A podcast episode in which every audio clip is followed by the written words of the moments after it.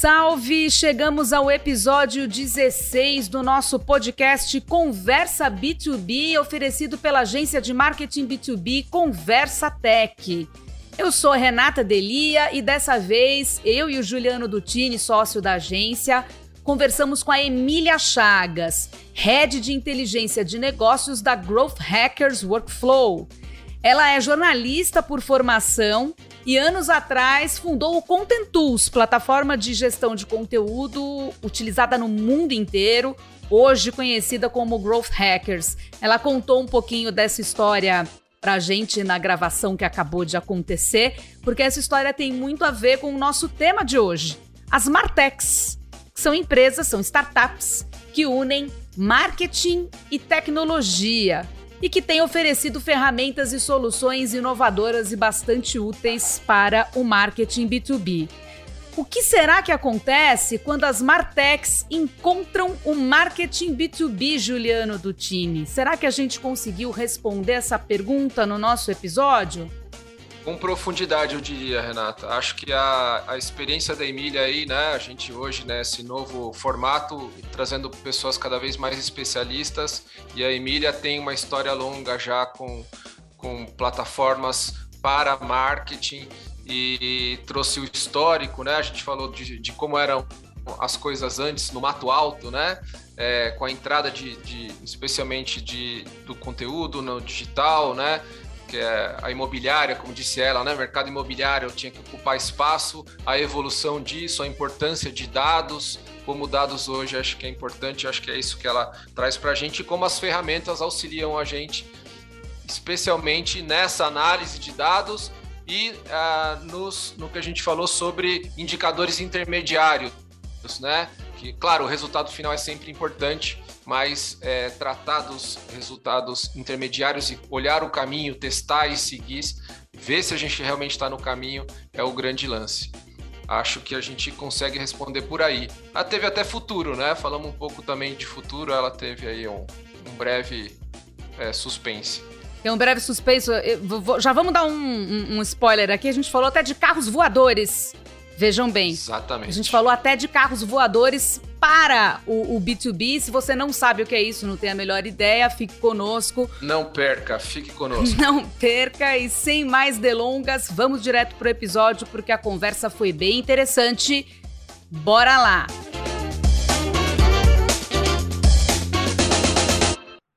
Seja bem-vinda, Emília. Bom ter você com a gente. Muito obrigada, Renata, Juliano. Prazerzão estar aqui com vocês no Conversa B2B. É, conta um pouquinho para a gente, Emília, sobre a sua trajetória. Você é jornalista, foi uma das fundadoras do Content Tools em 2014. Exato. Se eu estiver errada, me corrija. E queria que você contasse um pouquinho como é que aconteceu tudo isso, como é que você veio parar nesse universo do marketing de conteúdo e das Martex, porque a impressão que a gente tem é que vocês chegaram quando tudo ainda era mato, né? O conteúdo estava despontando no Brasil e o cenário das Martex. É bem essa sensação, Renata. Tava bem no comecinho, né? É bem essa sensação de que a gente chegou e, e desbravou mesmo um mercado que a gente é, é curioso que a gente conversava com os potenciais clientes lá atrás os clientes diziam o quê? Marketing do quê? Conteúdo do quê? A gente, gente, é isso que está aí na internet, né? Se você não ganhar esse espaço, alguém vai ganhar, né? então, é, é, um, é, um, mercado que ele se parece muito com o mercado imobiliário, viu, Renata? Se a gente pensar que a internet, né, é como se fosse, assim, uma ilha que pode se expandir, né? Uma ilha, vamos pensar a ilha de Manhattan, a ilha de Floripa, onde a Contentus começou, né? O mesmo São Francisco, que é uma baía lá, né? Então tem um espaço um pouco restrito, é, né? uma península. Então a gente tem um, uma, um território que ele vai se expandindo e ele precisa, né? Precisa ser ocupado. Então, quem ocupar esse espaço antes vai pegando os melhores lugares, né? Vai ganhando aí esse espaço. Então, é uma metáfora que a gente fazia lá no começo e que algumas empresas entenderam muito bem e conquistaram esse espaço, né? Então foi, foi, um, foi, uma trajetória bem legal. Então, voltando um pouquinho no tempo, Renata, já que você está me dando essa oportunidade, né, aqui no Conversa B2B, é, eu gosto muito de conversar sobre essa, essa história. Então, lá atrás, eu comecei como jornalista, trabalhei muito tempo em projetos editoriais, trabalhei também na redação, na TV, uh, com revistas, é, como eu falei, com projetos editoriais também, sites, né? Nessa minha experiência como jornalista na redação, é, eu tive o prazer né, de trabalhar com conteúdo sendo core business daquele negócio, né, dentro da redação, se, é, seja da redação de um, é, de um, um website, de um, uh, uma TV, né, uh, broadcasting mesmo, ou mesmo mercado editorial, né, todos pelos quais eu passei, o conteúdo sempre era o produto que a gente estava trabalhando para colocar no mercado. É, e ao entrar no mercado de conteúdo é, dentro das empresas, né, dentro do marketing principalmente, é, mas passando, né, sabendo que esse conteúdo ele é vivo dentro de toda a jornada do cliente, né, não só na aquisição, mas também na retenção desse cliente, no engajamento, é, a gente via o conteúdo como um produto de apoio ao serviço, ao produto principal da empresa. E isso trazia algumas consequências, né, Renata? É, em geral, é a necessidade, por exemplo, de aprovação de muitas áreas, e essas áreas atuando de uma forma descentralizada, então voltava aquele conteúdo, muitas vezes é, já pré-aprovado por várias áreas, porém versões completamente diferentes.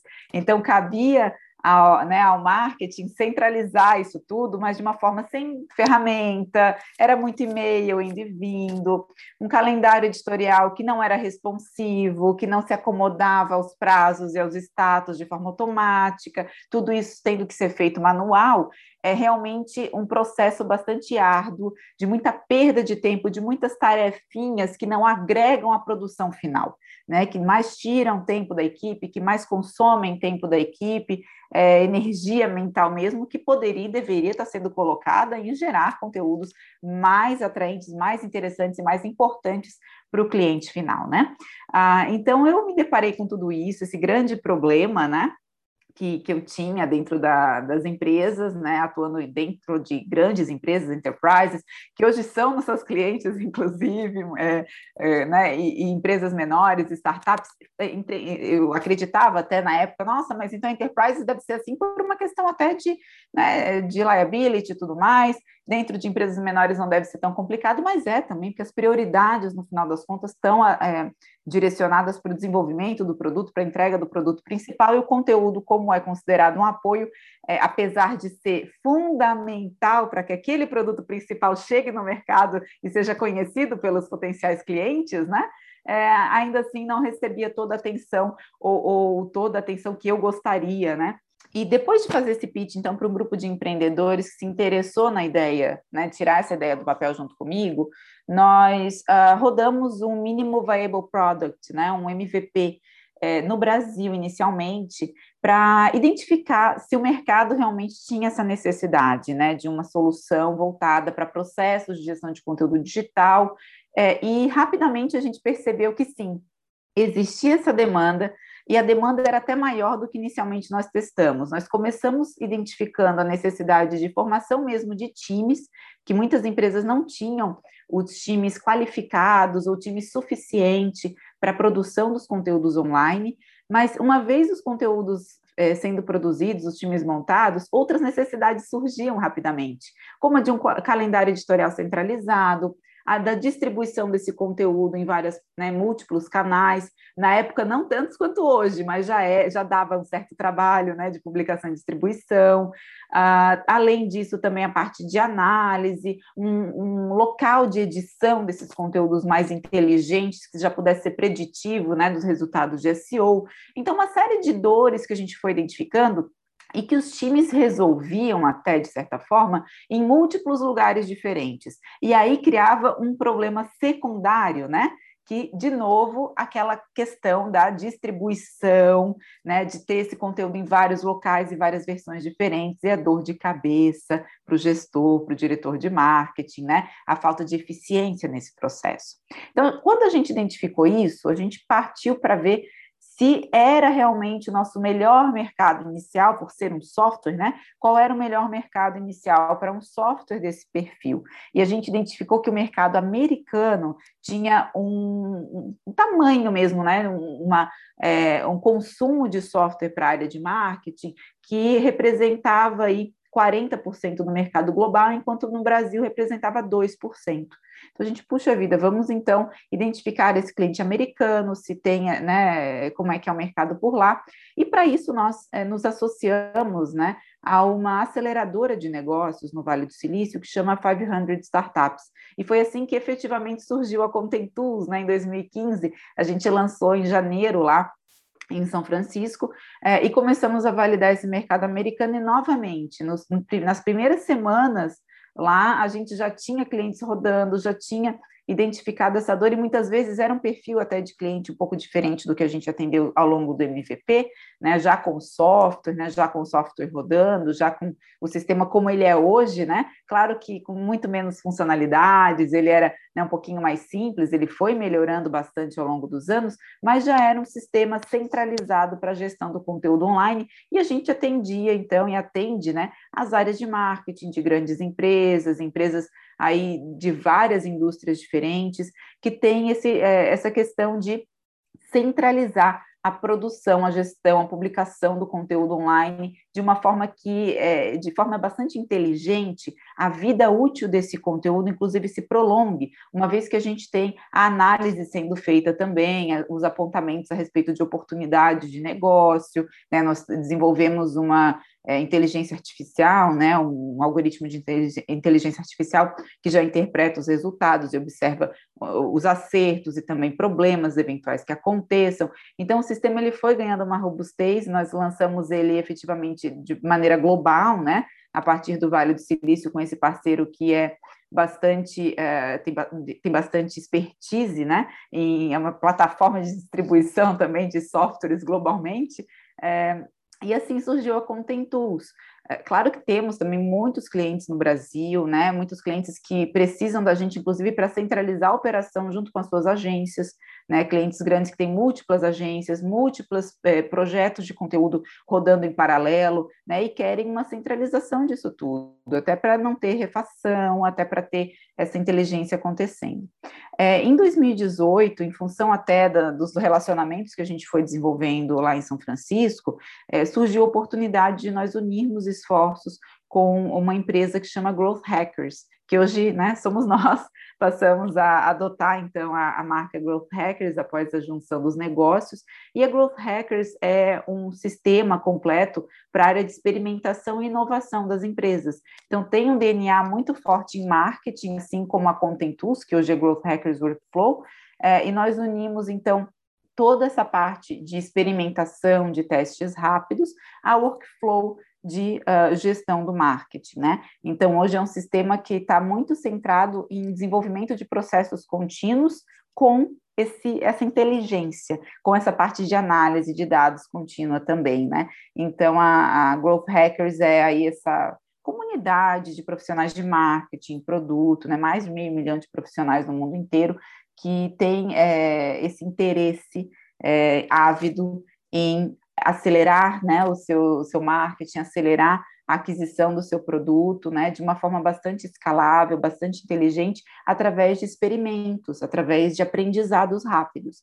E o conteúdo é um dos é, é um dos principais, eu diria, né? Além de, de, de, software mesmo, desenvolvimento de features e tudo mais, a, a parte de marketing digital, parte de conteúdo, a parte de canais digitais, né, social media, é fundamental para o sucesso dessas operações de growth.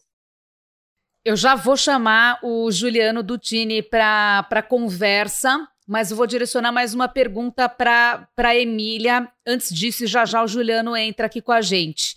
É, eu trago dados. Segundo a edição 2020-2021 do CMO Spend Survey do Gartner, as Martechs hoje recebem 26% do budget de marketing das empresas da América do Norte, Reino Unido, França e Alemanha. Essa é a maior fatia do bolo dentro do budget de marketing uh, dessas empresas, de acordo com 432 CMOs entrevistados para essa pesquisa.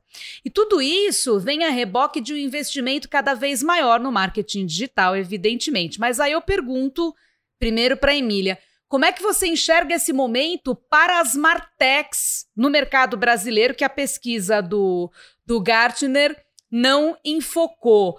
Qual é o momento, quais são os potenciais e quais são as tendências de atuação das Martechs no Brasil? Hoje a gente vê no Brasil uma é, pluralidade né, de perfis mesmo, de soluções para marketing, soluções tecnológicas, que vão desde a da fase inicial aí da, dos problemas, das dores que as empresas têm, né, de aquisição de cliente, até mesmo é, a retenção desses clientes, a aquisição de, de dados né, a partir de uma base já existente e mesmo escala de canais que hoje podem até estar tá funcionando, mas que eles têm, por vezes, limitações, né? Ah, ou, ou, eles escalam igualmente em budget, como é o caso dos leilões de ads. Né? Então, é, a, as empresas estão atentando para a necessidade de colocar, por exemplo, experimentos para rodar, muito mais do que deployar capital e capital e capital né, em, em anúncios, é, ou mesmo em canais que, ok, performam hoje, mas que tem uma elasticidade muito grande, né? A performance ela não é ah, contínua, tem muitos altos e baixos, o mercado está extremamente saturado, né? Então, é, a, a, com tudo isso, a inteligência se torna cada vez mais necessária para o dia a dia, para o sucesso das campanhas, para o sucesso do, da divulgação e da distribuição dos produtos, né, das empresas, é, mesmo para as empresas que querem apenas se manter, vamos dizer, né, quero só manter os resultados que eu tive em 2021, quero ter os resultados de 2022, a gente sabe que a realidade desse budget precisaria necessariamente aumentar caso a empresa mantivesse os mesmos canais. É, então, como a, a, né, o interesse não é manter os resultados, sim fazê-los crescer, fazê-los ampliar, é, né, ampliar é, market share e tudo mais, aí precisa vir com um investimento maior em tecnologia. Né, sempre, uh, e aí eu estou falando de forma bem agnóstica para todos os setores, mas cada setor vai ter suas especificidades, né? Se a gente falar, por exemplo, do setor de e-commerce, né, muito necessário e cada vez mais uh, proficiente, né, o, o volume de, de, soluções que a gente tem para esse mercado, melhorando a experiência do cliente, melhorando a qualidade mesmo dos dados que são extraídos, né, das plataformas, as conexões e as integrações entre as plataformas, os meios de pagamento, tudo isso evoluindo de forma muito rápida e tudo isso que eu estou falando entra nesse pacote do Martech. Então, Martech também é uma palavra-chave que ela é bastante ampla. Né? A gente não está falando só de ferramentas de aquisição de lead, de gestão de lead, CRM, a gente está falando né, de, de, ferramentas de gestão de conteúdo online, ferramentas de manutenção de canal. Então, a Martech tem tudo isso. Né, tudo isso entra aí, e sim, esse 26% tende necessariamente a aumentar em função, né, exponencialmente, em função de que tecnologia e marketing não se desassocia mais né? não se desassocia mais, porque os principais canais de atuação do marketing vão exigir cada vez mais inteligência e escala. E as soluções tecnológicas são um meio de atuação nesses canais. Né? Então, a gente vê, claro, ah, é possível atuar nesses canais sem essas soluções tecnológicas? É possível. É provável que eu vá ter sucesso? Não é provável. Né? Então, a gente sabe que o, o volume aí de, de atuação, os budgets envolvidos, a maturidade dos players também, que a gente está observando nesse 2020, 2021, 2022, é, escalou exponencialmente.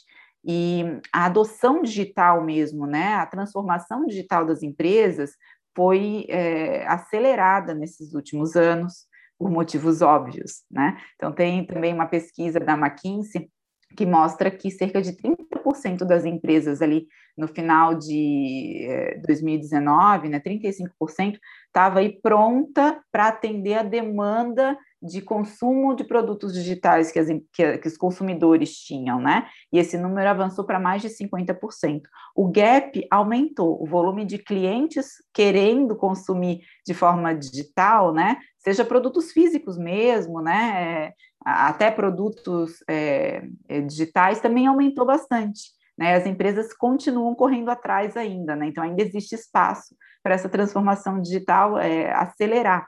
Mas o que acelerou nesses últimos dois anos já traz uma necessidade grande, muito, muito grande, desse investimento em tecnologia de marketing. E aí você fala de um, uma palavra-chave aí muito importante, que é de inteligência que até pouco tempo atrás a gente usava esse dado muito ainda é, apegado a uma avaliação de resultado. Né? Então, esse dado nos mostra, era como um espelho retrovisor de um carro. A gente olhava esse dado muito no campo do que, tá, do que deu certo, o que não deu certo, uma análise do passado. E hoje, dentro do marketing, a gente sabe que o dado ele vem se tornando cada vez mais matéria-prima da atuação do marketing, né? Então, mais do que saber o que deu certo, o que não deu certo, eu tenho que olhar o dado como um insumo do que eu vou fazer em seguida. Né? Então, é, dentro da metodologia de experimentação, dentro de growth hacking, essa mudança de mindset é algo que a gente propõe muito presentemente para os gestores, né? Tanto de marketing, quanto de produto, é, quanto de, de customer experience, que é observar esse dado como ponto de partida de qualquer ação. E não, ah, temos uma ideia de um projeto, rodamos esse projeto, depois observamos os resultados. Né? O resultado, na verdade, do que estamos fazendo hoje, nada mais é do que o que eu preciso uh, usar de, né, de, de ingredientes para o que eu vou fazer em seguida. E esse processo não para. Né? Então, o dado ele é esse pontapé inicial para eu ter ideias, para eu testar coisas novas e, a partir desses testes, aprender e voltar a analisar.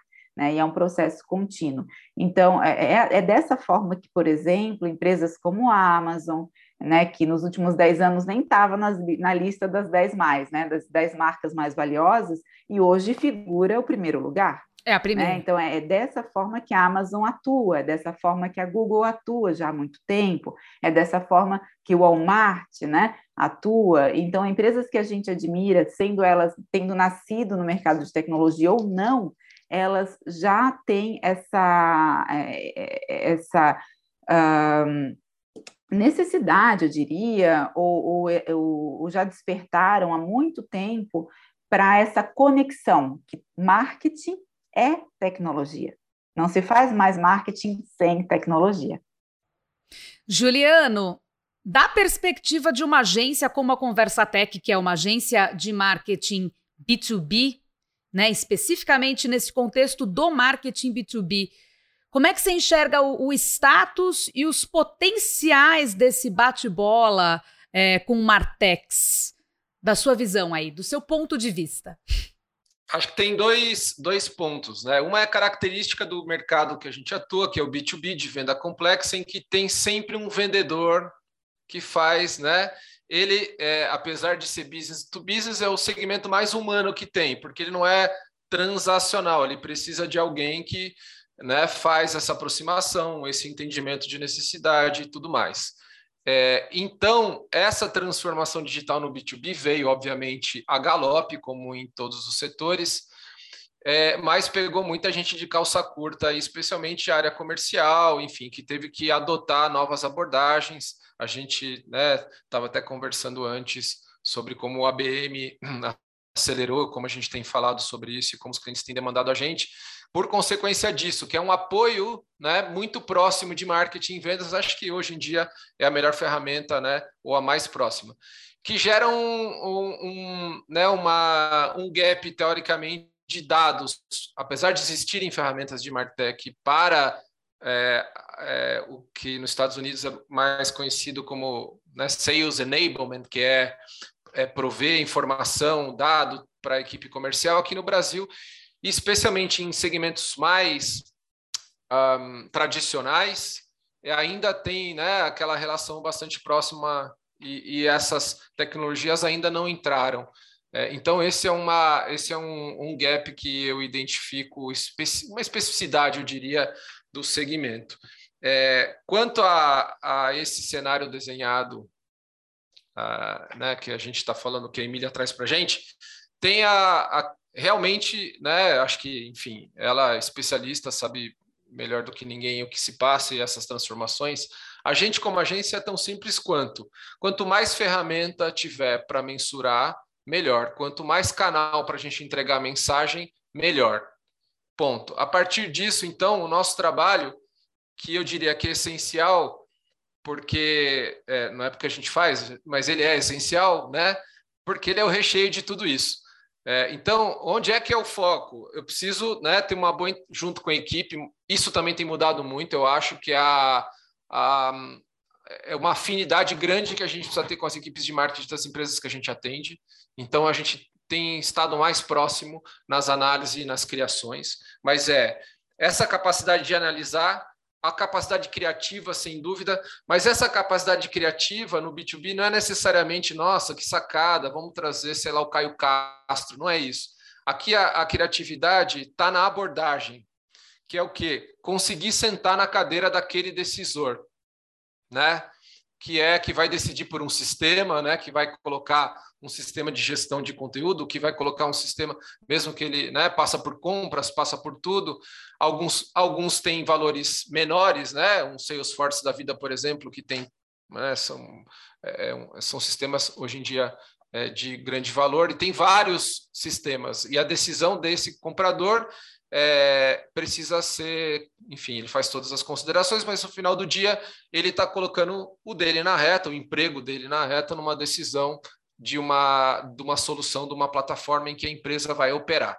É, então, é, eu acho que essa capacidade de se colocar no lugar do cliente, claro que, o, que os, as, as áreas de marketing dentro das empresas, eles conseguem tal, mas eles estão inseridos dentro do contexto do, deles mesmos, né? Empurrando ali a área financeira para conseguir aprovar orçamento, é, né, falando muito com o produto, inevitavelmente, por mais que a empresa diga que ela é orientada ao cliente, existe um cordão umbilical que os liga a eles mesmos, e aí isso atrapalha um pouco.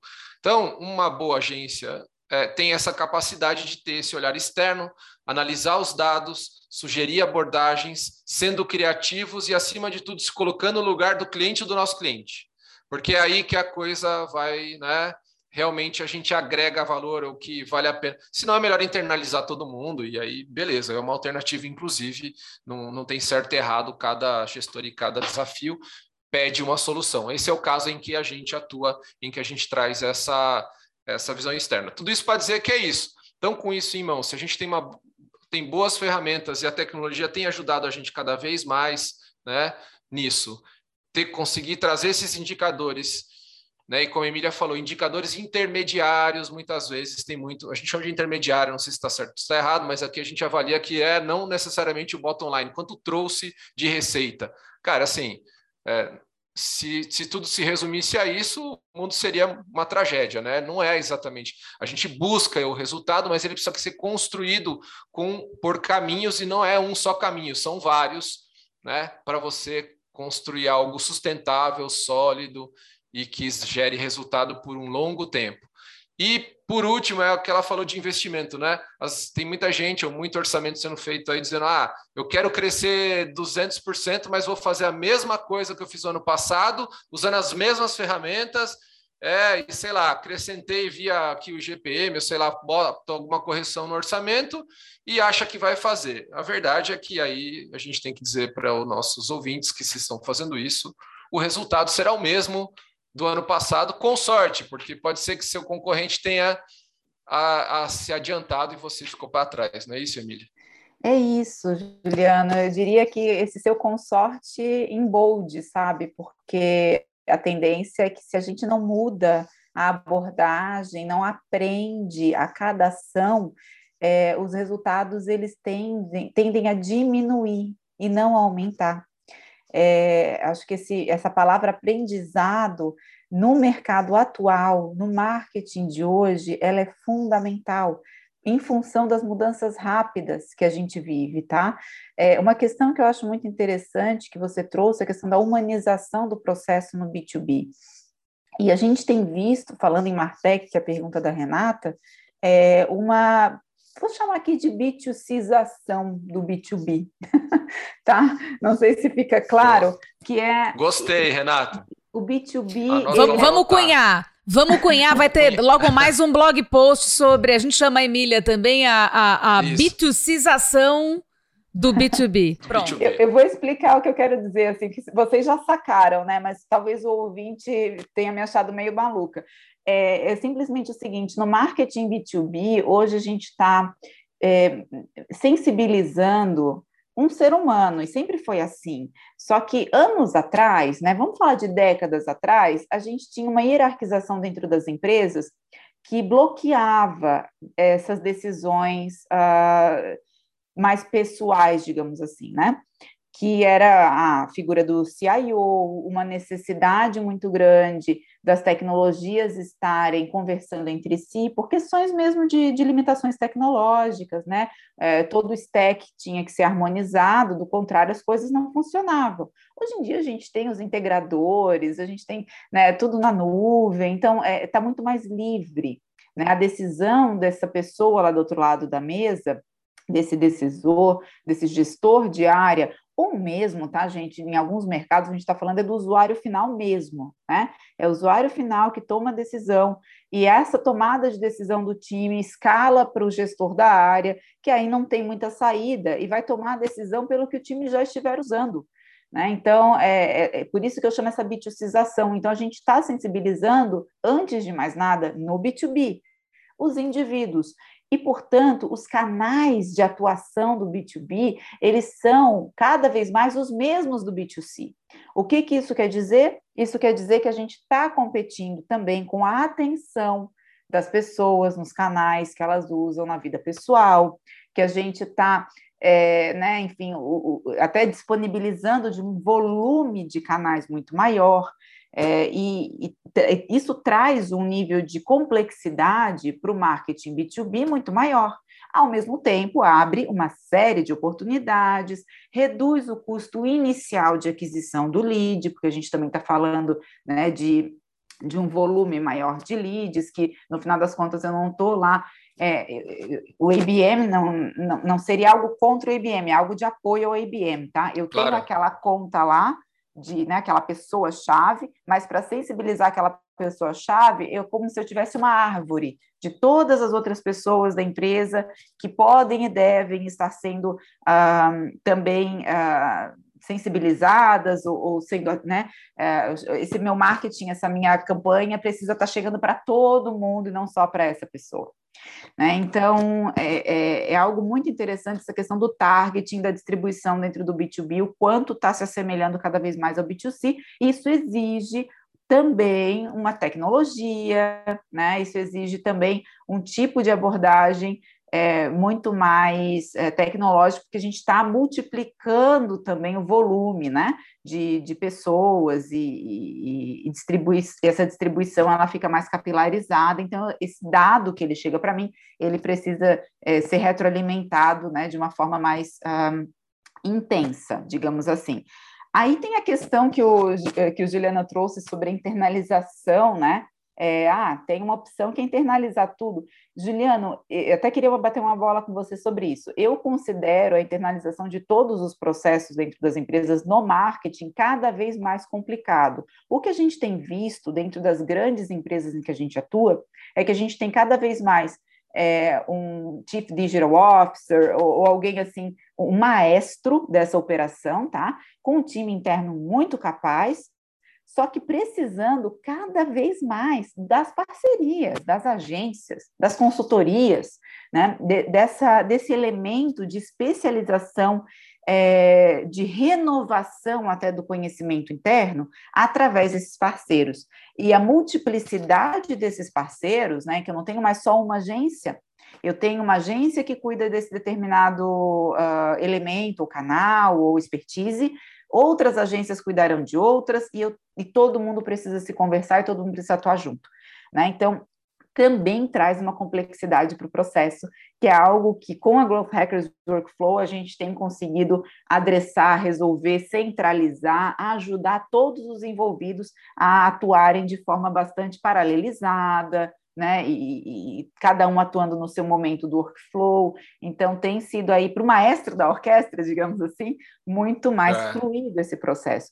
Só que a necessidade de, de, de desse esse outsourcing, eu diria, ele está menos no campo operacional né? Do tá aqui a tarefa, executa, e muito mais no campo até tático, que sai estratégico. Né? Então, muito mais assim, puxa vida, para onde iremos? Aí eu me reúno com aquele comitê de parceiros e a gente decide junto, e a gente vai uh, juntos achar os caminhos, junto analisar os resultados e analisar os dados que nós temos para decidir os próximos passos. Faz sentido isso para você? É, é, o que você tem visto também? Enfim, é, a gente quando a gente tem uma abordagem muito consultiva, então por consequência as, as empresas que a gente atende estão é, com essa postura de ter pessoas experientes, pessoas é, dentro de casa, um, times menores que discutem coisas mais importantes do que necessariamente o tático. Então, é, eu, eu, minha origem é empresa, então eu sei exatamente né, é, como isso funciona. Empurrar a máquina interna é muito difícil, né? Tem muita coisa para fazer. É, então é melhor você ter conseguir fazer essas coisas lá, cuidar disso, conseguir direcionar bem ou passar as informações para que as estratégias sejam né? A gente desenvolve as estratégias, fala com o cliente, a gente normalmente fala muito com o cliente, a Renata especificamente já ajuda a gente em muitos desses projetos em que a gente entrevista cliente, traz os insights, leva mastigado, já dá, drive o caminho, bate o martelo, produ e aí entra em produção, Contentus ajuda lá, né? A gente vai, é, é, entra em produção, põe no ar, mede e vamos que vamos, entendeu? É um pouco, a gente tem nessas relações é, é, projetos pontuais e outros recorrentes. É, mas a gente já falou e já teve é, é, em, em, situações em que existe a parte interna, a parte externa tal. Eu acho que, que a, eu entendo que é mais fácil construir resultado com equipes. É, você consegue fazer muito mais do que com, com a equipe interna. Mas entendo também quem toma essa decisão, por um momento de quer ter mais controle, por um momento em que as coisas ainda não estão tão claras, por um momento em que ela ainda não tem uma confiança total em externalizar, não tem processos muito bem estruturados internamente, porque daí você vai terceirizar problema. Então, às vezes, é melhor você se estruturar, ter uma equipe interna, botar para rodar, fazer o higiênico, para você falar, cara, legal, agora eu tenho, né? Os... Senão acontece de, como já aconteceu com a gente, com alguns clientes, que cada dia era uma novidade, cada dia era uma urgência, cada dia era. É, e aí a gente estava falando antes que o segredo disso, de tudo, é consistência, conseguir fazer algo de uma maneira profunda, consistente e verdadeira. Se você muda muito ao longo do tempo, você não constrói né? Você faz pequenas cabanas que não, né, não, vai, não vão gerar essa alavanca. E, e tal aí, qual normal... uma atividade física tem que ter consistência. Não adianta Exato. você começar um, um programa qualquer de, de, de, treinamento, seja cerebral, seja muscular, seja né, qualquer um deles, e é achar é que mudando toda semana você terá um resultado é. plausível, mensurável claro. e, e, e, de é fato. A gente né? não faz lipoaspiração. Dá para, né? Tem que realmente comer direito, treinar, fazer tudo direitinho. Comer direito. Vai ter o um resultado sustentável, saudável e tudo mais. É um pouco isso. Então, normalmente acontece isso. Já vi também gente que, que gosta de ter equipe interna por questões de segurança, de uma pseudo-segurança. Ah, pelo menos eu tenho alguém aqui para fazer. Tem um modelo em que é, pequenas produções vale a pena. Esse é o que eu faria como executivo hoje. Teria uma equipe interna de produção para fazer coisas mais ágeis, né? Que me ajudaria com a comunicação interna e com a e com pequenas produções para rede social, né? Para LinkedIn, especialmente para recrutamento, essas outras coisas, que eu acho que daí tem uma dinâmica que é legal e não tem, né? Agora, não tem grande estratégia aí, é, é, é realmente Agora, se você quer lançar um novo produto, se você quer é, reposicionar um serviço, se você quer tudo isso, eu acho que fazer internamente você não, não vai ter o mesmo resultado, porque é o que você falou, você está inserido no contexto, essa pessoa não tem, a, não tem o tempo ou a capacidade que a gente, por exemplo, se dedica a acompanhar eventos internacionais, a falar com clientes, a né, falar com você. Juliano, acho que a especialização no marketing hoje, a gente pode estar falando de canais, a gente pode estar falando de produtos específicos, pode. a gente pode estar falando de é, perfis, inclusive, determinadas indústrias, é, a especialização ela hoje é um diferencial competitivo. E a gente vê as empresas, uh, vou usar aqui leveraging, né? Me fugiu a palavra, mas elas aproveitam mesmo essa expertise dos parceiros para não começar a corrida lá do zero, da casinha 1, um, né? Ela começa a corrida da casa 5, porque ela está se associando a alguém que já fez antes, Isso. que já conhece tudo mais. O que eu digo, Emília, é que quando falam com a gente, a gente às vezes é, é muito contundente na, nessa capacidade e na nossa especialização. Eu sempre digo, não é que a gente é mais inteligente que ninguém, é que a gente só faz isso da vida. Inevitavelmente a gente vai fazer melhor do que vocês. Ponto. É tão simples quanto. É o tema da especialização. A gente adora o tema, se aprofunda, conhece, aplica ele no dia a dia. Se vocês quiserem, é isso. A gente né, realmente tá, vai fazer um trabalho infinitamente é, uhum. melhor por, por especialidade. Como cereja do bolo, antes de amarrar vocês dois e trazer de volta para o tema de Martex, porque estamos voando vários temas, mas claro que todos eles têm, têm a ver com o que a gente está falando, é, tem uma coisa muito simples, é, eu acho, nessa questão da, da terceirização e, e, e, do contratar o especialista que só faz aquilo. É, da minha experiência, por exemplo, fazendo planejamentos para o B2B, especificamente até com a Conversa Tech. É, todas as entrevistas assim que eu faço, que a gente faz com os clientes ou prospects dos nossos clientes, elas têm pelo menos um elemento surpreendente para o nosso cliente, coisas que eles não sabiam, mas que eles achavam que eles sabiam, coisas que eles não esperavam mas que eles achavam que não tinha né, nada diferente daquilo que eles, que eles esperavam.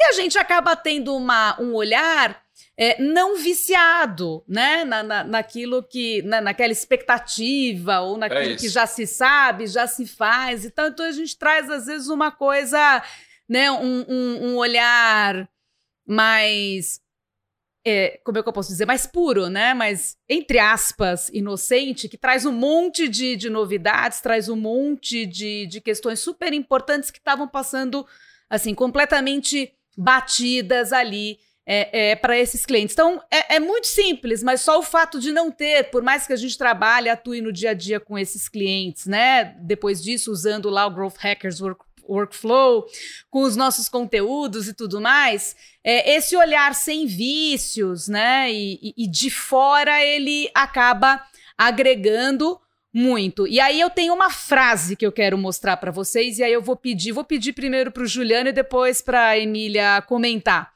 É, é uma aspa. Abre aspas. Para mim, esse é o melhor momento para trabalhar com marketing B2B não apenas pelas oportunidades do B2B, mas pela possibilidade de tomar controle da jornada de compra.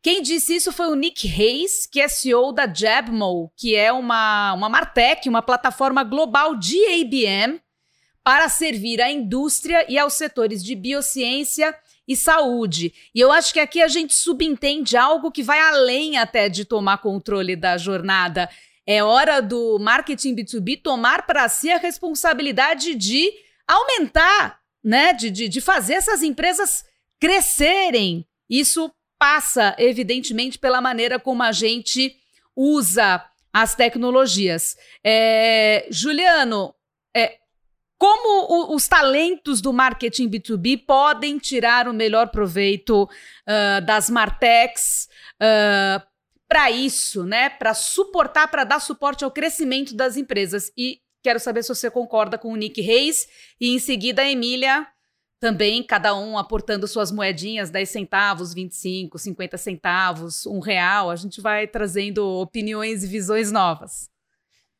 É, concordo plenamente. Acho que, inclusive, antes da pandemia, o B2B, bom, não à toa a gente já está no segmento, né? Porque a gente viu, obviamente, também uma oportunidade de negócio mas é, porque o, o mercado B2B, como eu já falei, especialmente no Brasil, mas não só, tem ainda muita empresa que se construiu muito sólida, de mais de 30 anos, 40 anos, que veio crescendo fazendo a mesma coisa do mesmo jeito, com indicação, fazendo. E percebendo que não vai dar mais, porque novos competidores com muito menos, menos experiência e com mais atitude é, em marketing então, começando a roubar espaço e se apropriando né, de, de, dessa relação com o mercado.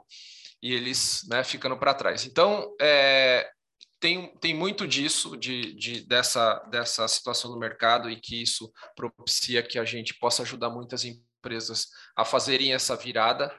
É, e tem um tema que a gente sempre bate aqui, que é o protagonismo, cobrar esse protagonismo do marketing. Né? A, no B2B, especialmente, o protagonismo sempre foi de vendas, porque é ele quem fala com o cliente, é ele quem o cliente é meu, é quem estabelece o relacionamento, quem conhece todo mundo, é o cara né, bacana lá tal, que faz as negociações e tudo mais. É, e marketing não tinha essa, né, há poucas, como disse a Emília, 10 anos atrás, a gente daria risada da situação. Eu, por exemplo, fui executivo nessa época, aí, 10 anos, não sei se tanto. Sim, sim, sim.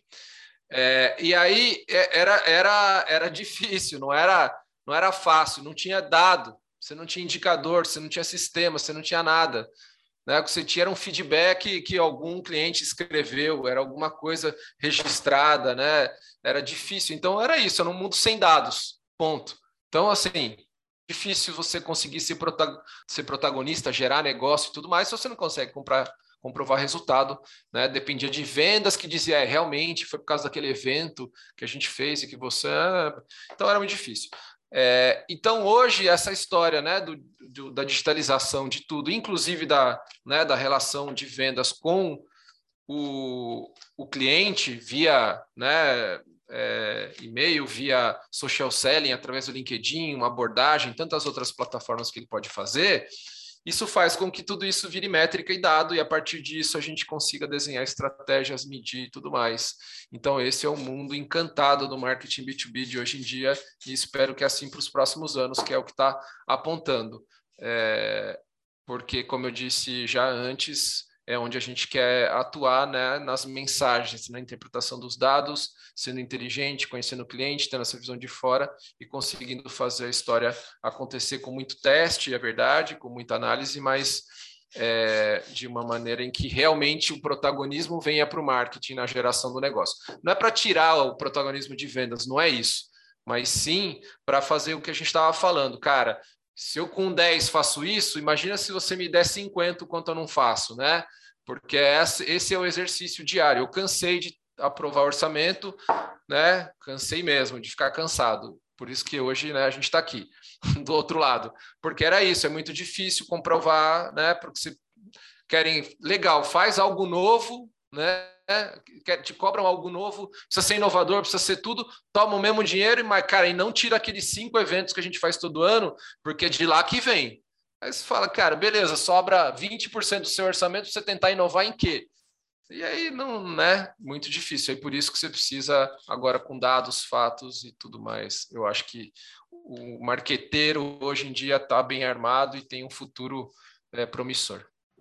E aí, Emília, Martex estão indo ao encontro dessas necessidades do B2B? Em que pé estão as coisas também com relação ao desenvolvimento de novas tecnologias para beneficiar? Sim, é, dentro das Martex, a gente tem um protagonismo muito grande, né? Marketing, de fato, assumiu aí um, um percentual inédito do funil né, de vendas, mas se a gente for olhar aí os últimos, isso é coisa recente, tá? Os últimos três anos, quatro anos, a gente está vendo é, uma como está emergindo assim produto mesmo, né? Quando a gente está falando de Martech, é, a gente tem aí produto entrando para dentro de vendas e para dentro do marketing. O que, que, eu quero dizer com isso? A oferta hoje né, das Martex, ela já vem muito mais voltada, como eu falei, para o usuário final, que é o que, o, o que a gente está chamando, né, aquele nome bonito que vocês certamente já ouviram, Product-Led Growth, que nada mais é do que eu ter dados desse uso né, do meu cliente antes mesmo dele ser cliente. Então, eu ofereço o produto ou um extrato desse produto através de um freemium ou de um trial, né, antes mesmo desse cliente assinar né, o sistema. Então, as Martechs elas já estão oferecendo aí pequenas pílulas, pequenos usos, né, para que o cliente experimente. É, e ao experimentar, esse cliente ele já em troca desse uso, esse uso em si oferece dados, né? E esses dados ajudam nessa filtragem, daí são, né, a geração de leads acontece por meio do próprio produto. Então, é assim como grandes é, empresas B2B que despontaram nos últimos anos dentro de Martech estão é, crescendo tanto, né? E a gente vê mesmo as mais tradicionais criando ofertas iniciais para conseguir também aproveitar esse, esse momento. É, mas isso é, é, algo assim voltado realmente para o mercado de software, falando das próprias Martech, do próprio marketing das Martechs, né? Então é um, um papo meta aí. Mas se a gente for olhar para dentro é, de todas as empresas B2B, de como elas fazem marketing, acho que tem tudo isso que o, que o Juliano nos trouxe, e o elemento que você trouxe, Renata, desse uh, conhecimento, essa necessidade de conhecimento do cliente, de atendimento desse, dessas dores do cliente, numa fase bastante inicial da jornada. Então, marketing está é, conseguindo, já no início da jornada, entender e atender as principais dores que vão fazer com que o cliente venha depois a consumir, né, a, a consolidar esse negócio se tornar cliente de fato. Então, isso é muito interessante, isso é o que é o que o Product Led Growth faz pelas Martechs, mas isso é possível de ser feito com ofertas em qualquer setor.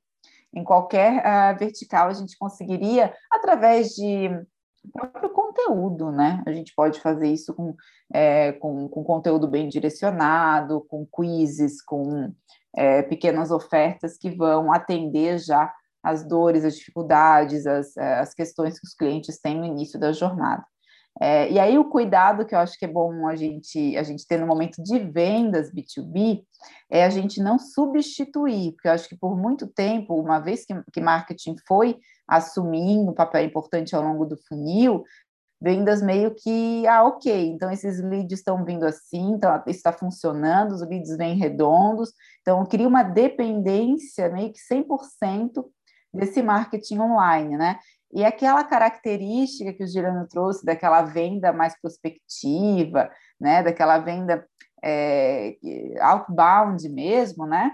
em muitos casos perde espaço, porque vamos e venhamos, é muito mais cômodo, muito mais é, é, o ciclo de venda é muito mais rápido, é, o, o, ticket médio também não fica para trás, é um cliente que já vem ávido, que já resolveu muitas das suas questões ao longo da jornada com o marketing, quando chega para vendas, realmente né, está é, mais pronto, mas o vendedor não pode se tornar, por isso, um tirador de pedidos.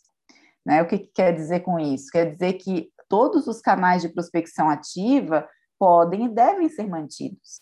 Né? Então, por isso, não há mesmo uma competição entre marketing e vendas, há uma adição de novos canais. Então, essa perspectiva ela precisa existir também dentro de B2B, que não é substituição, é adição. Né? Do contrário, a gente vai estar enxugando, inclusive, a participação da empresa e no futuro né, a, pode estar restringindo aí a atuação ou restringindo as oportunidades.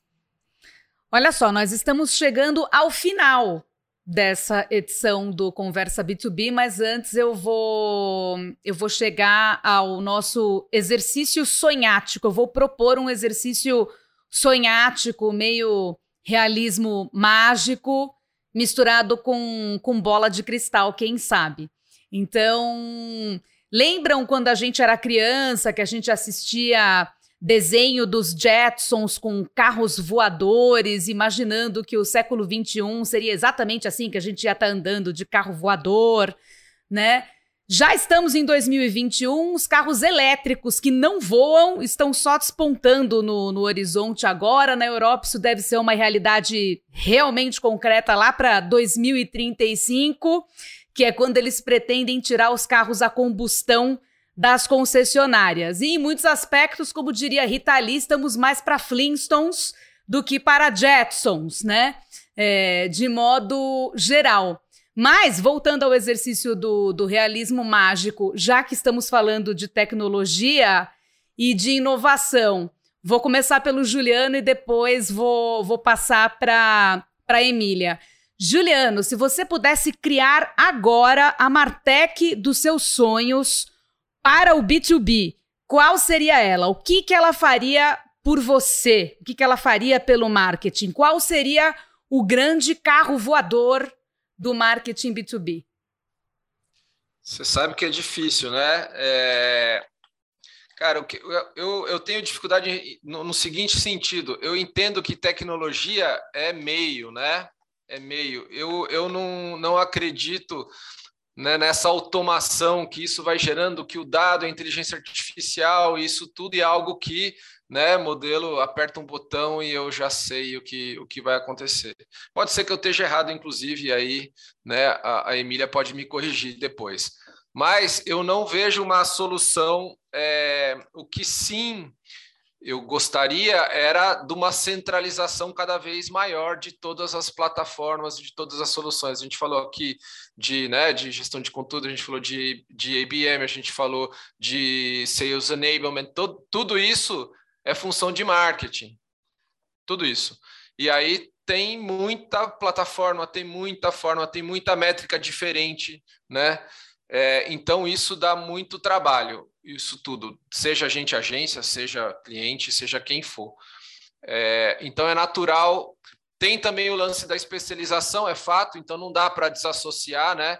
A gente vê em algumas grandes, né, o Salesforce integra com um monte de coisas, essas integrações todas. A integração ajuda muito, mas uma, né, um, um ecossistema disso tudo seria, eu acho que, que o sonho, mas sem a ilusão, na minha opinião, de que as coisas se dão por, né, vão, as pessoas serão substituídas por máquinas, pelas máquinas, inteligências, tal. Essa, infelizmente, a gente vai ter que seguir trabalhando, não tem jeito. Né? Se não vai dar para ficar em casa e aí tudo se resolve sozinho, a gente tem muito trabalho pela frente. Por sorte, né? Por sorte, por um lado, por, por sorte, precisamos de renda, né? Tem, tem os estudos até sobre a pobreza Isso. no mundo, etc. É bom a gente ter renda. Uma, uma pessoa que é muito experiente nessa coisa de, de criar né, o, os carros voadores, quer dizer, a, as ferramentas, né, as Martex em si, é a Emília. Então, a Emília, a Emília faz pitch, a Emília cria soluções, vende soluções, né? Emília, e aí, o que, o que seria o grande anel, digamos assim, a grande inovação? É a Emília que é uma pessoa que cria Martex, né? É, é, faz pitches, vende ideias, entende muito bem desse mundo, da, dessa criação e dessas ferramentas. O que, que você acha, Emília? Qual seria o seu carro voador? Olha, o carro voador para mim no marketing B2B é um. Eu vou expandir na ideia da centralização do Juliano, que tem a ver é, com esse carro voador, que ele é um dashboard, que ele é um mix entre o que o time de growth do Netflix vê com o time de, do, do Airbnb sabe? Que eles conseguem dar testes a partir dos dados e da inteligência do time. Então, o elemento humano está lá e precisa estar tá lá, mas ele é alimentado por dados, os testes rodam é, e já vão diretamente impactar o produto, né? Ou no caso aí, vamos pensar numa, uma, numa indústria, pode, pode estar retroalimentando o P&D, pode estar retroalimentando a área de marketing de produto e assim por diante. Então, eu tenho um grande dashboard com esses dados, consigo rodar testes rápidos, analisar os resultados para daí sim deployar projetos de alto impacto. Então, isso tudo juntando os dados aí que vem do CRM, que vem do próprio, né, do próprio mercado, que vem do, do consumo do produto em si. Então, esse seria aí o, o meu exemplo de carro voador, né, para processos contínuos, e eu vou te dizer que esse carro voador ele já está quase saindo da fábrica, né, falta pouco. Ah, esse já tá aí. aí. Esse já tá, tá mais rápido que os carros elétricos da União Europeia para 2035. Então chegaremos lá antes. Antes, boa. Né? Esse é o lado bom.